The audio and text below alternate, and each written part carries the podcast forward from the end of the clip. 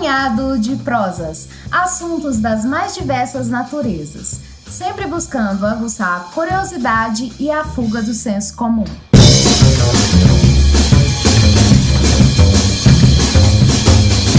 Olá, amigos ouvintes! Meu nome é Alberto Malta e no episódio de hoje falaremos sobre o Covid-19, as estatísticas da pandemia e dados pouco comentados pelo governo e pela imprensa. Escute o episódio de hoje e fique por dentro dos números do vulgar coronavírus, com uma pitada de uma nova perspectiva. Afinal, estamos no platô? Qual o real cenário brasileiro comparado com demais países? Estamos a um ponto similar ao que os países europeus chegaram? Estamos testando? Lembrando que o episódio foi gravado no domingo, 6 de junho de 2020, no dia em que é comemorado o aniversário da deliciosa cidade de Formiga, em Minas Gerais, cidade dos meus ancestrais. Fique aí!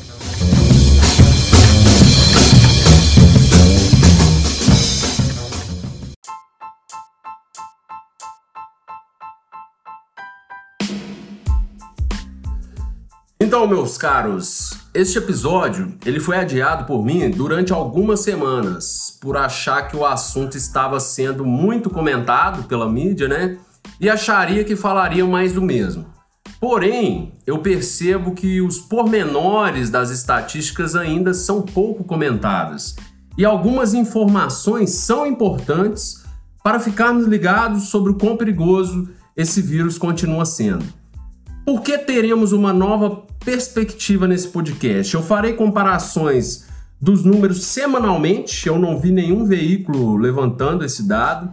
Falarei a real situação das mortes por milhão de habitantes, pouco comentado, e quando comentado, eu acredito que são omitidos alguns fatos aí, alguns fatores que eu irei comentar. Qual a nossa posição do mundo no quesito teste e também farei uma breve relação com o IDH. Então vamos lá. Em mortes absolutas, o Brasil está em terceiro lugar do mundo, atrás apenas do Reino Unido e dos Estados Unidos, com aproximadamente 36 mil mortes.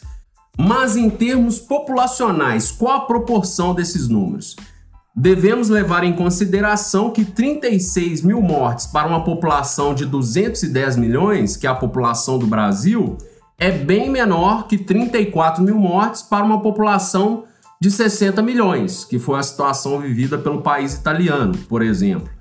Nesse sentido, o drama vivido na Europa ainda foi maior, mas lembramos que o vírus ainda não passou. Se considerarmos mortes por milhão, por milhão de pessoas, o Brasil ocupa hoje a vigésima posição. Porém, nesse ranking, temos países com populações extremamente baixas, como a Irlanda, que tem apenas 5 milhões, o Equador, com 17 milhões, e o Canadá, o próprio Canadá, que tem apenas 38 milhões de habitantes, apesar de ser um país territorialmente muito grande, né? E temos países muito pouco, pouco conhecidos, como Montserrat, que é uma ilha caribenha de apenas 5 mil habitantes, é praticamente uma cidade do interior mineiro, né? Temos a ilha de São Martinho, que é próximo ao arquipélago de Guadalupe, a 240 quilômetros de Porto Rico. Eles possuem apenas 50 mil habitantes. Temos também San Marino, que viveu o pior cenário e com incríveis apenas 42 mortes, né? Respeitamos as mortes, mas foi um número muito pequeno e eles têm uma população de apenas 34 mil habitantes. E temos também Andorra, com 77 mil habitantes. O Brasil é o vigésimo, mas todos esses países estão na frente do Brasil, esses países que eu citei. Esses são alguns exemplos apenas. O que, que isso significa? Que o número pequeno de mortes desses países, né, faz com que o número de mortes por milhão de pessoas seja muito alto. Então o que, que eu fiz? Eu, vamos levar em consideração uma população superior a 20 milhões. Foi um, um critério que eu mesmo desenvolvi. Eu, eu pensei, pô, vamos pegar um número aí que, que os países grandes, na sua média, têm, né? Então peguei 20 milhões de pessoas. O Brasil, considerando apenas populações maiores a 20 milhões, o Brasil ocupa a sétima posição. Não é grave? É grave, não acham? Ele fica atrás, em ordem de gravidade, de apenas seis países. Eu vou citá-los aqui a partir da situação mais grave.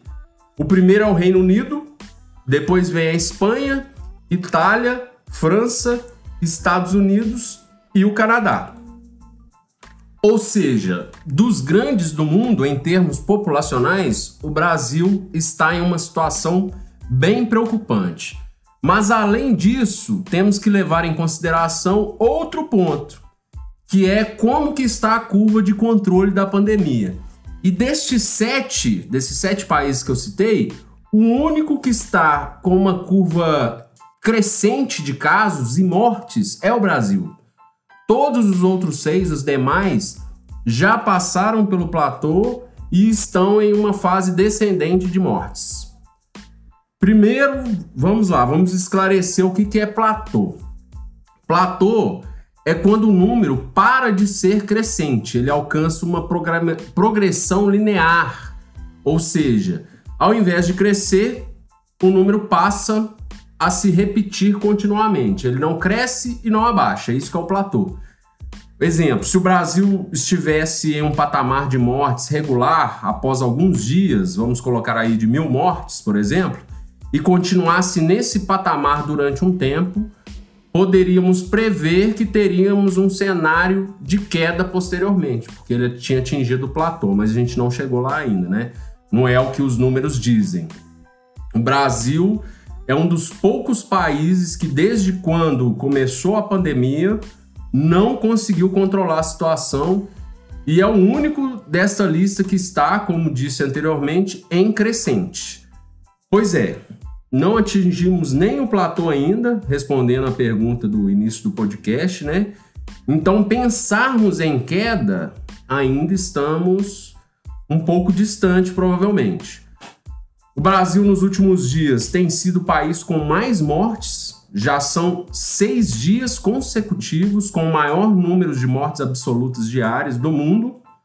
Ou seja, a tendência é que o Brasil deve ultrapassar algum desses países e, considerando o critério de mortes por milhão de pessoas também, devemos chegar em uma das situações mais críticas do mundo, derrubando o discurso do governo que aqui a situação não é tão grave como na Europa. Ainda não é, mas estamos caminhando para, para alcançá-los aí, ó, o que viveu Itália, França, tem vivido a Inglaterra, até mesmo os Estados Unidos, né? A gente já está é, tendo mais mortes que o próprio Estados Unidos, que era o grande centro até poucos dias. Seguindo um critério estatístico, a gente não pode analisar é, mortes dia após dias e sim semana a semana, né? É, naturalmente, por força de trabalho, por exemplo, os números caem nos finais de semana e voltam a subir nas segundas, terças, quartas. Então, como um dado empresarial, vamos colocar aqui um exemplo, um faturamento de uma empresa, a gente deve comparar segunda com segunda, terça com terça, quarta com quarta e assim por diante. Nesse cenário, o Brasil mostra crescimento. Em nenhum momento, desde as primeiras mortes, tivemos uma semana completa inferior à, à anterior no número de fatalidades. Tivemos um dia ou outro, comparando uma, uma terça com terça, às vezes acontece de, de ter uma redução, mas se pegarmos para analisar a semana inteira, de domingo a sábado, todas elas tiveram números superiores à semana anterior. Então, a partir do dia 19 de abril, eu irei citar os números semana a semana aqui do número de mortes para a gente ter a noção do crescimento que ele ainda continua. A semana 1, a semana do dia 19 de abril, foram 1.684 mortes.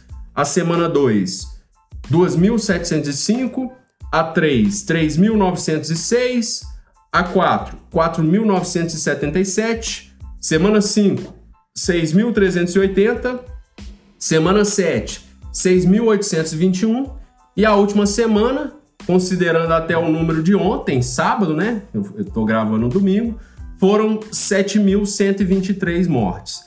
Isso é matemática, né? Não podemos querer negar os números e achar que o Covid é invenção da ciência. É um problema grave de ordem mundial, né? Inclusive, eu já havia até decidido falar desse assunto quando ontem eu fui surpreendido com uma informação vinda até por um de nossos âncoras, né, o João Paulo, que dizia, né, é Alberto, você, você vai ter que mudar todo o seu podcast agora. Acabou que eu não mudei ele todo, mas é impossível não citar a notícia lamentável de sábado de que nosso governo quer esconder os números e, e que será melhor para o Brasil, né? Será? Será que o melhor é esconder a realidade? É, o consultor empresarial Jim Collins ele adota uma filosofia de trabalho que eu acho que caberia bem para essa situação. Que ele diz que a gente deve enfrentar a realidade nua e crua, e entender o cenário para atingirmos um patamar superior. Saber quais são os, os fatos brutais e tratá-los, os, chamado, os chamados por ele de brutal facts, né? Na minha humilde opinião, esconder os números e tratar como se nada estivesse acontecendo é ir de encontro com mais fatalidades. Quanto mais os números serem escondidos, menos a população vai se cuidar, gerando mais mortes. Vamos a mais um fato brutal? Quando analisamos o número de testes feitos pelo Brasil por milhão de habitantes, estamos na incrível e péssima posição de centésimo trigésimo do mundo. Acreditam nisso? São dados oficiais e você mesmo pode vê-los com os próprios olhos. Eu, eu vou deixar a fonte na descrição do episódio para vocês consultarem se forem do interesse de vocês. Ou seja, estamos em terceiro em número de mortes, né, em números absolutos, porém ocupamos a posição 130 em quantidade de testes por milhão de pessoas. Ah, estamos totalmente na contramão do que dizem os especialistas, que é uma das melhores formas de controlar a doença é testando a população em massa. Será que com essa postura de não testar a população e escondermos os números, conseguiremos mapear a doença e controlá-la? E junto com o baixo número de, de testes, vem outro ponto, a, a subnotificação, né?